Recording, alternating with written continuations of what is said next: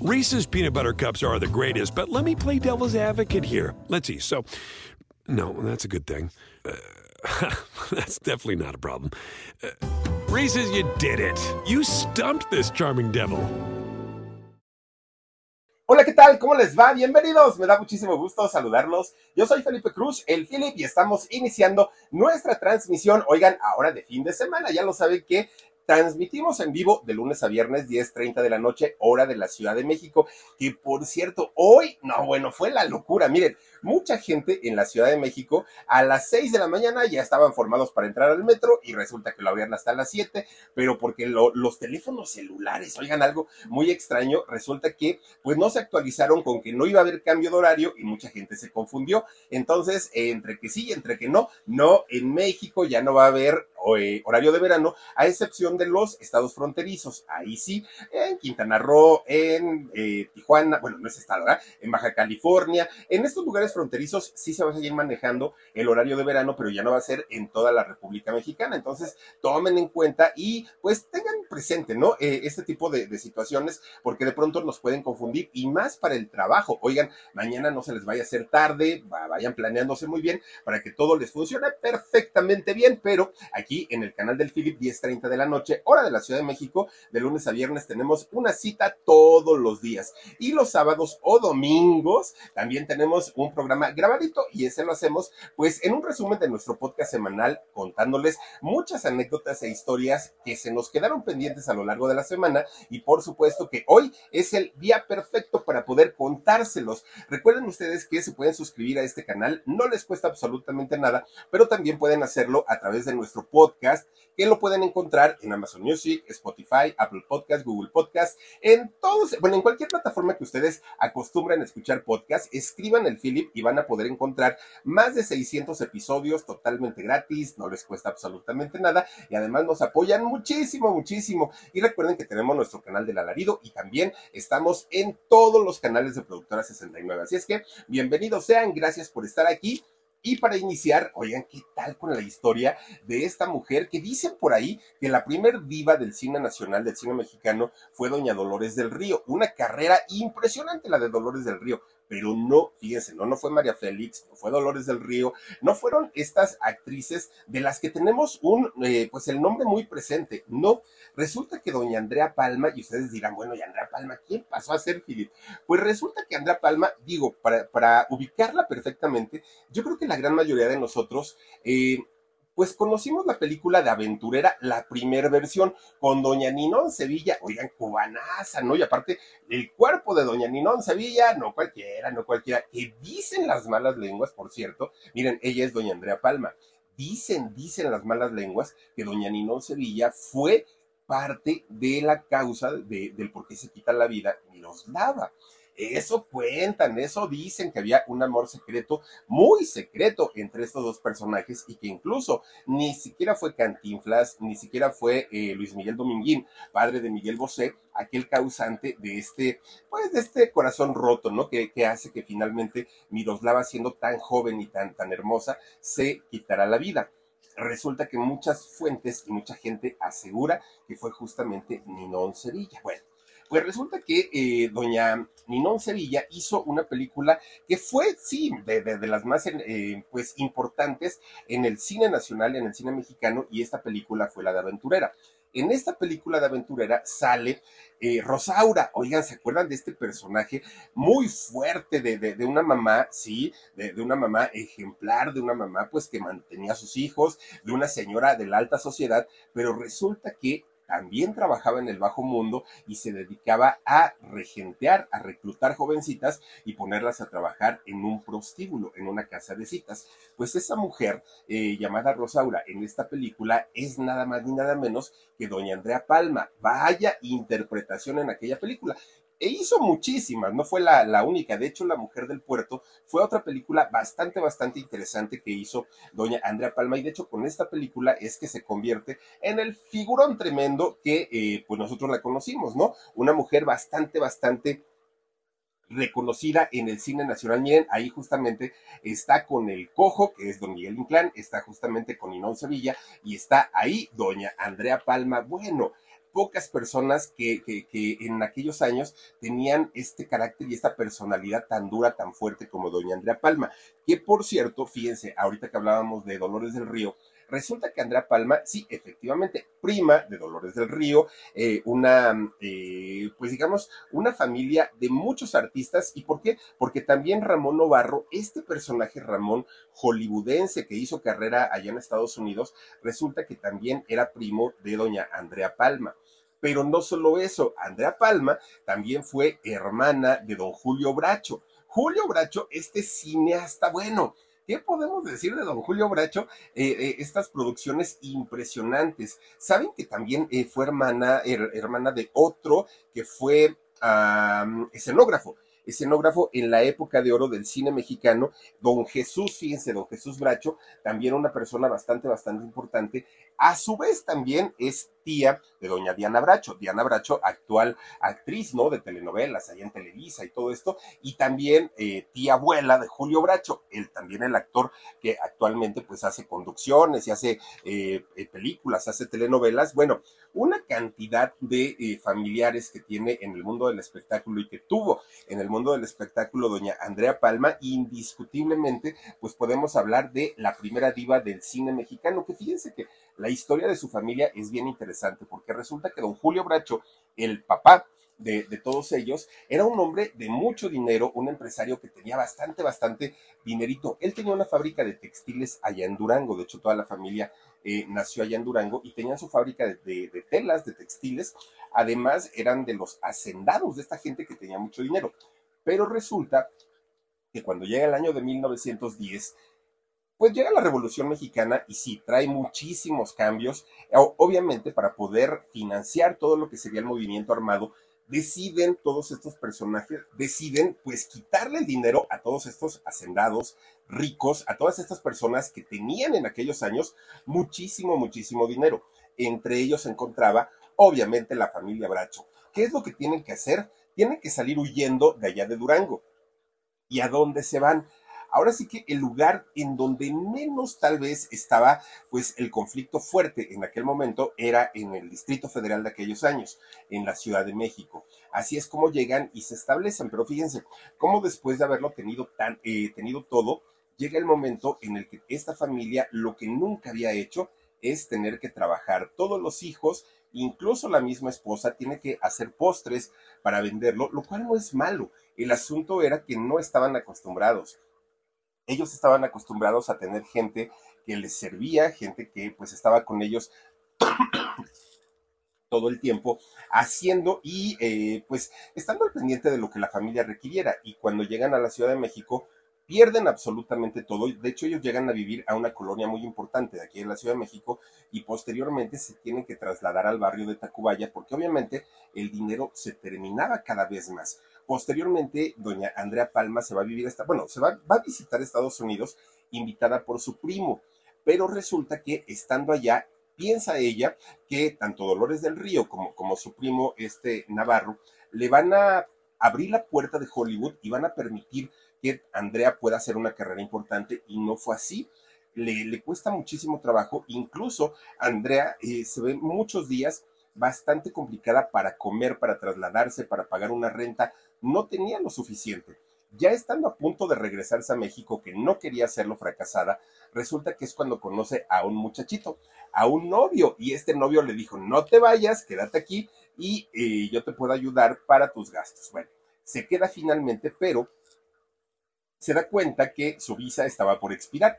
Entonces tiene que regresar a Tijuana para poder arreglar eh, todo el papeleo con el consulado y entonces regresar. Pero ya cuando regresa es cuando le dicen que un productor muy importante, de hecho un productor ruso, la estaba buscando. ¿Y para qué la estaban buscando? Pues para ofrecerle un protagónico. Sería una de las películas más importantes, de hecho está considerada dentro de las 100 mejores películas a nivel De hecho, está considerada una de las mejores 100 eh, películas a nivel eh, de la época de oro del cine mexicano, y me refiero a La Mujer del Puerto. Esta película, fíjense ustedes que es muy interesante, porque resulta que ahí es donde Andrea demuestra realmente de qué estaba hecha, ¿no? Que era una actriz en toda la extensión de la palabra. Oigan, se convierte en una mujer de la vida galante en esta película. Le daba sus servicios a todos los marineros que llegaban ahora sí a puerto y miren, esta película la catapulta. De hecho, hay dos versiones más que se hicieron posteriormente a la de Andrea Palma, pero no, no, no, no, no, digo, la, la principal y la que en algún momento pues rompió récords fue justamente eh, la película que hizo Andrea Palma en La Mujer del Puerto. Una mujer que además de todo... This episode is brought to you by Paycor, the HR and payroll software made for leaders. It's never been harder to recruit, hire, and engage workers. That's why HR leaders and frontline managers depend on Paycor for all things people management, from onboarding and performance reviews to compensation and benefits. Learn more at paycor.com/leaders. That's P-A-Y-C-O-R dot com slash leaders.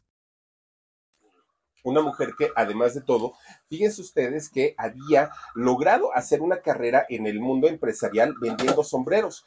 Y es que resulta que Andrea tenía todo, todo, todo, eh, pues, ¿cómo decirlo? Toda la creatividad para poder hacerlo. Incluso Andrea Palma tuvo una tienda de sombreros en la calle de Venustiano Carranza, en el centro histórico.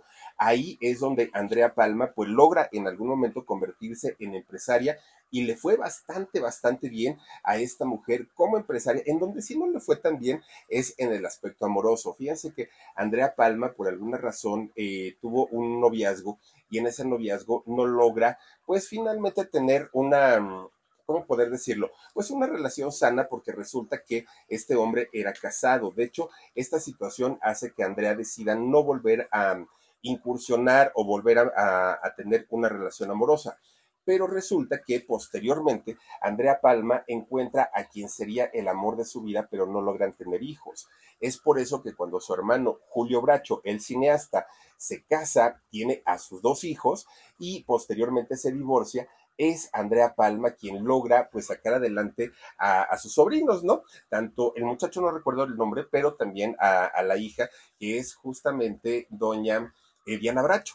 Diana Bracho, que se convierte prácticamente en la hija de Andrea Palma, incluso Andrea es quien la bautiza, quien, quien hace todo, incluso la acerca también al mundo de, de la, mm, pues de la farándula, al mundo del espectáculo. Imagínense ustedes teniendo una maestra de actuación como, como Andrea Palma, no, bueno, la carrera de, los Bracho estaba prácticamente asegurada, pero bueno, pues parte de lo que eh, estuvimos platicando, este, que fue el martes, ¿no? Hablando justamente de esta mujer de Andrea Palma que desafortunadamente pues ella pierde la vida ya en los años 80, ya de hecho era una mujer, pues, eh, de, edad avanzada, cuando ella desafortunadamente, pues ya no, no logra este, sobrevivir y pues hasta ahí queda el legado de eh, esta mujer llamada Andrea Palma. Muere en el año 87 ella, fíjense nada más, una cosa bastante, bastante terrible. Pero bueno, también de quien estuvimos platicando, y me acuerdo perfecto, fue de esta mujer, miren, Está bien, yo creo, cuando una mujer se sabe bella, cuando una mujer se sabe hermosa,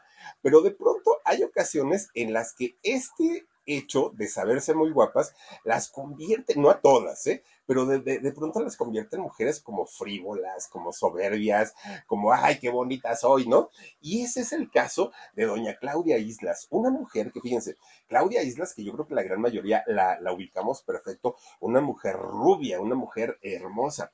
Resulta que esta muchachita, desde el momento en el que nace, o sea, en el momento que ella vio la luz del día, lo primero que escuchó fue qué niña tan bonita. Bueno, esa palabra se, se, fue repitiendo todo el tiempo, todo el tiempo, todo el tiempo. Y claro, llegó un momento en el que ella se sentía, no la más bonita, se sentía que nadie la merecía a Claudia Islas, ¿no? Una mujer, sí, muy guapa, muy encantadora. De hecho, uno de sus hermanos, eh, su hermano mayor, trabajaba en una agencia de, publicidad y de modelaje.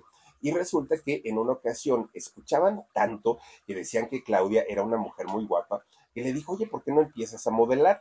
Su mamá le da permiso y comienza a hacer modelaje en todo sentido, ¿eh? fotografía fija, pasarela, comerciales de radio, comerciales de televisión. Comienza a trabajar esta muchachita y efectivamente una niña de, ojito de color, de piel blanca, cabellito rubio, muy bonita, pues claro, seguía escuchando todo el tiempo que era muy bonita. El problema es que cuando empieza a crecer, ella crece con esta idea que nadie, nadie en belleza la igualaba, era la única, ¿no? La, la más bonita. Cuando en realidad en aquella época, en la época que le toca brillar a Claudia Islas, bueno, existían una cantidad tremenda de mujeres muy hermosas, muy bellas todas ellas. No era la única, pero ella había pues crecido con, con, esa idea de que era la, era más bonita que ninguna, ¿no? Miren, estaba en aquellos años Isela Vega, por ejemplo que, doña Isela Vega, y por cierto le mandamos un saludo a Arturito, Arturito Vázquez, hijo de doña Isela Vega, que en paz descanse, que siempre nos ve aquí en el canal del Philip, y le mandamos abrazos. Oigan,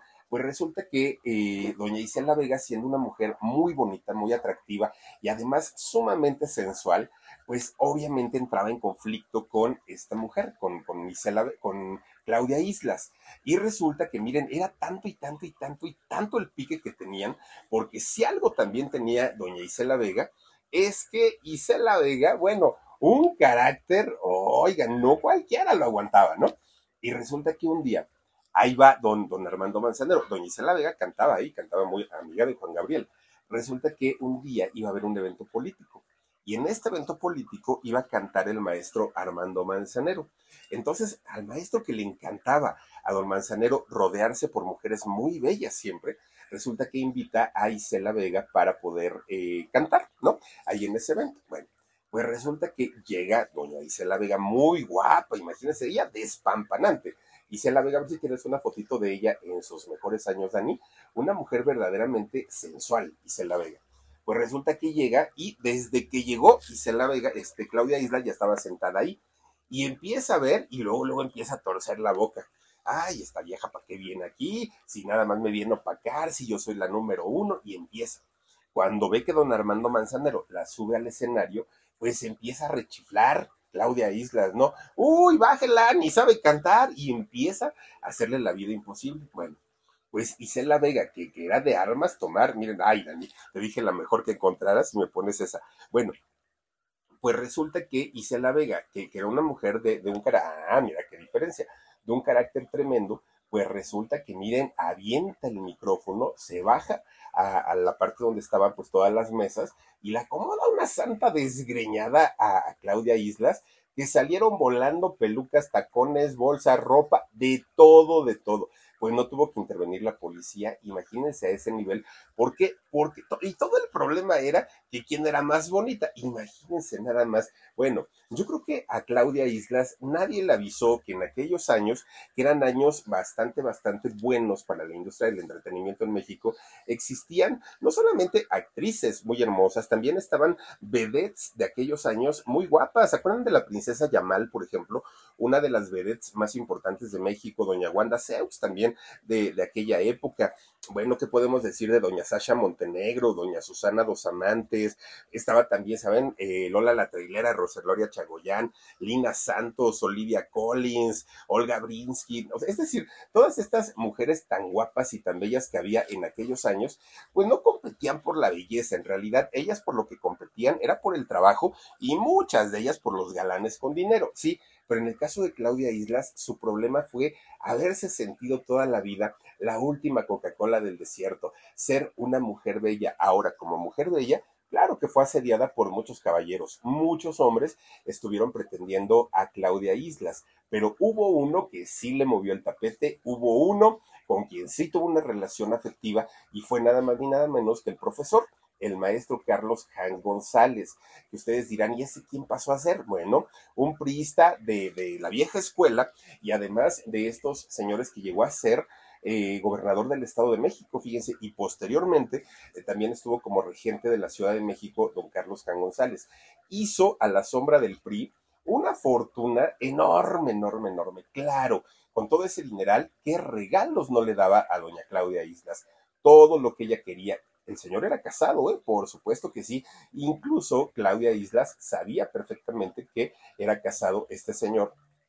En aquel momento no le, no, no le importó y siguió esta relación durante mucho tiempo. Seguramente, miren, ella era la esposa, era, era la esposa, ¿no? Del de, profesor. Resulta que seguramente muchos de los premios y regalos que le hizo el profesor Carlos Jan González a doña Claudia Islas, seguramente igual y lo seguimos pagando hasta el día de hoy con nuestros impuestos, porque miren, pues que la, cosa no eran regalitos pequeños. A todas estas actrices y todas estas personas que estaban muy bien relacionadas con, con los políticos, los regalos que les hacían iban desde viajes, pieles, casas, cantidad y cantidad de cosas que no les costaban, que finalmente los cargaban y que estas mujeres pues lo disfrutaban al 100%. Posteriormente comienza a ver pues como un tipo de campaña en donde mucha gente decía, ay, ¿cómo es posible que esta mujer, Claudia, eh, Claudia Islas, esté con un hombre casado, no se vale? Y comenzaron a atacarla mucho, tanto que es gracias a esto que Claudia decide dejar al maestro, abandonarlo y posteriormente pues dejar las cosas así. Ya Claudia Islas en su vida adulta, fíjense que conoce a un empresario eh, poblano y este empresario es quien un día en un restaurante le invita una botella de, de champán y entonces Claudia, que pensó que era un fan, lo manda por un tubo, pero ya cuando le dijo, no, soy empresario y tengo dinerito, ah, pues ya lo dejó, ¿no? Y entonces terminaron casados. Fíjense que este empresario vive en Puebla, ella vive en Miami y se ven pues cada fin de semana. En realidad, pues yo creo que por eso han durado tanto y seguramente así seguirán viviendo, ¿no?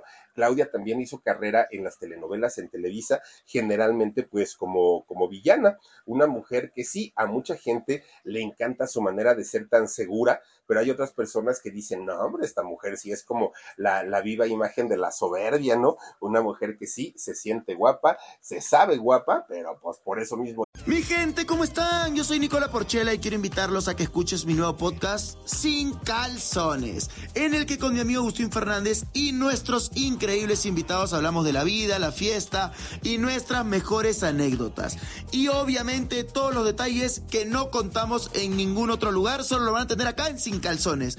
Ven a escucharnos como más nos gusta estar sin calzones. Ustedes ya saben que nos gusta andar sin calzones por todos lados y a ustedes les gusta vernos sin calzones. Esto todos los jueves en cualquier plataforma donde escuches podcast y en YouTube.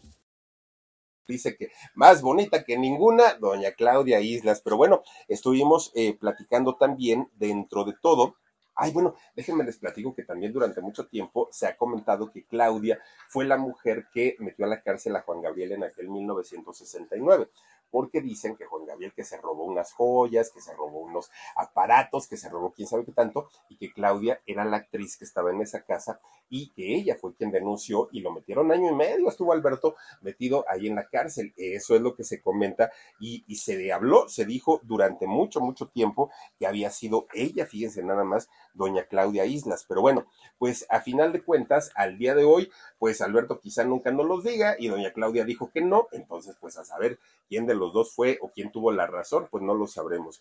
Pero fíjense que también platicando esta misma semana acerca de, gente muy importante y de la que mucha gente igual y ya ni se acordaba hablar en México del de, deporte, indiscutiblemente tenemos que hablar del fútbol, soccer, ¿no? Pero además también de la lucha libre. A la gran mayoría de los mexicanos nos gusta la, la lucha libre, pero estos gladiadores, de, tanto los actuales tienen mucha fama, pero si hablamos de los de antes, podemos hablar de un santo, el enmascarado de plata. Podemos hablar del Blue Demon, podemos hablar de quién más estaba en aquellos, en aquellos santos, en aquellos entonces, eh, el cavernario, ¿se acuerdan que hasta, hasta, estaba la canción? ¿Se acuerdan de ustedes del santo, el cavernario, Blue Demon y el Bulldog? Ah, pues el Bulldog. Bueno, pues fíjense que en aquellos años hubo también por ahí un, un este, gladiador, luchador muy famoso, muy, muy, muy famoso, que en esos años, bueno, llegó a hacer películas, malísimo como actor, malísimo, pero resulta que la gente lo veía tan, tan carismático, lo veía como con, con estas ganas de salir adelante y de trabajar, que este personaje, oigan, se ganó el corazón de la gente. Y me refiero a la Tonina Jackson.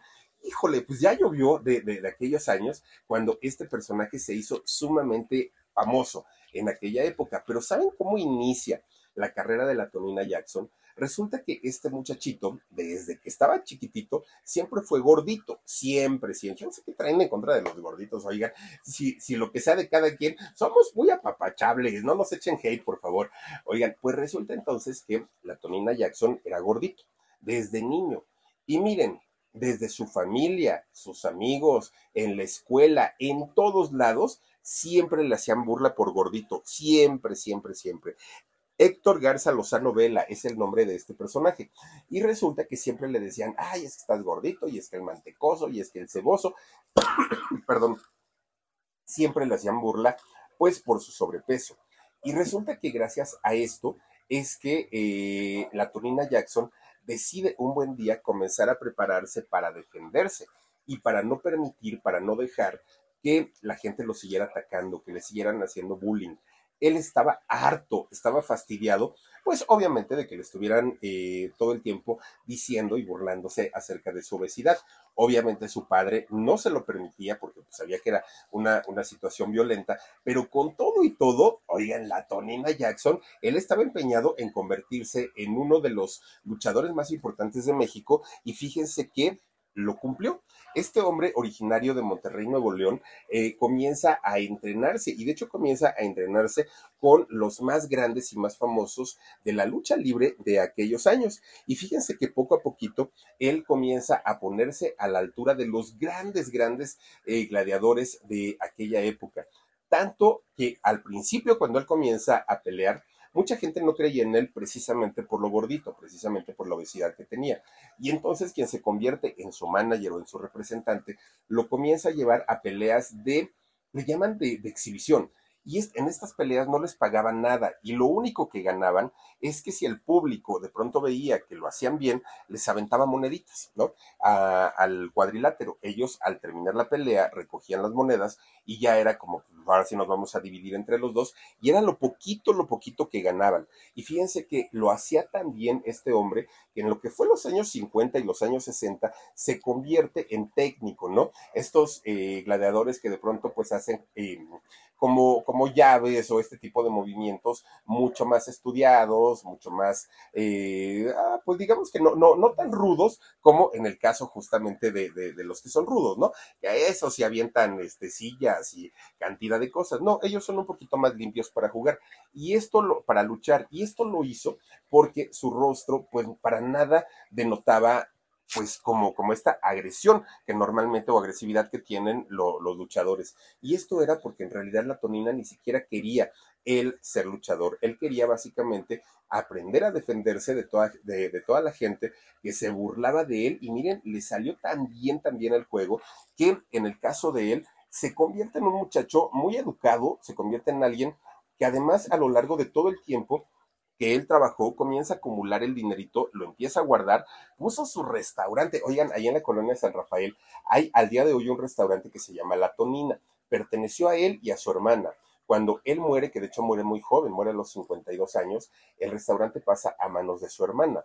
Pero cuando su hermana también ya se hace una mujer adulta y ya no puede, eh, pues, eh, darle el mantenimiento, trabajar en él, resulta que se lo vende a una mujer que había trabajado con ellos durante 30 años es la actual propietaria de, este restaurante, el restaurante Tonina. Se come muy bien y muchos de los actores que trabajan en las obras de teatro del Teatro San Rafael van y comen ahí. Es muy común encontrarse allá una Angélica María, bueno, en, en, aquellos años a don Manolo Fábregas, todos estos actores de teatro iban a comer allá la Tonina justamente por la cercanía que tenía con el Teatro eh, San Rafael, pero además, pues porque dicen que se come bastante, bastante bien. De hecho, fíjense que la Tonina Jackson, en sus mejores épocas como luchador, él em, crea un, un, pues, ¿qué podemos decir? Como una llave, un movimiento, una um, coreografía, ¿cómo se, ¿cómo se podrá decir? Que él se aventaba desde la tercera cuerda del cuadrilátero, oigan, se les dejaba caer con todo a sus oponentes. Le llamaba a la plancha, pues cómo no, imagínense ustedes que se les caiga encima la Tonina Jackson, dicen que los dejaba sin aire. Y eso es ese movimiento lo siguen haciendo los luchadores hasta el día de hoy y le siguen llamando la plancha en honor justamente a la Tonina Jackson. Fíjense nada más, eh, la Tonina que supo invertir muy bien su, su capital, su dinerito, no se le supieron vicios, a diferencia de muchos otros luchadores, pues que no terminaron muy bien sus años. La Tonina, pues sí, sí vivió bastante bien. El problema con él es cuando le mm, detectan la diabetes. Cuando le detectan la diabetes, eh, no había tantos medicamentos, no estaba tan controlada, era una enfermedad mortal en aquellos años. Hoy es una enfermedad crónico-degenerativa. En aquellos años era sinónimo de muerte. Y eh, don eh, Tonina Jackson muere un 2 de noviembre del año 1969. Apenas tenía 52 años la Tonina Jackson cuando pierde la vida desafortunadamente y pues miren, se queda ahora sí como ídolo nacional.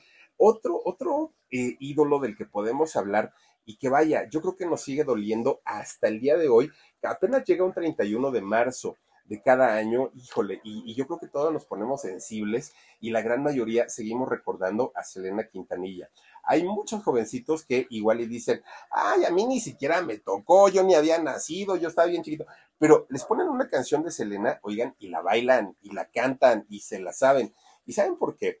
Porque difícilmente en el mundo hay artistas de este nivel y de esta calidad como Selena Quintanilla, que tenían absolutamente todo carisma, belleza, voz, talento. Era una combinación absolutamente de todo lo de Selena Quintanilla, una muchachita que con solo 23 años ya había conquistado prácticamente al público latino, pero también al público anglosajón. Ya había sacado por ahí su, su disco en inglés y todo pintaba a que no se iba a convertir en una Gloria Estefan iba a superar por mucho la carrera de Gloria Estefan, una mujer muy, muy, muy talentosa, pero bueno, la historia de Selena Quintanilla creo que la mayoría de nosotros la conocemos, ¿no?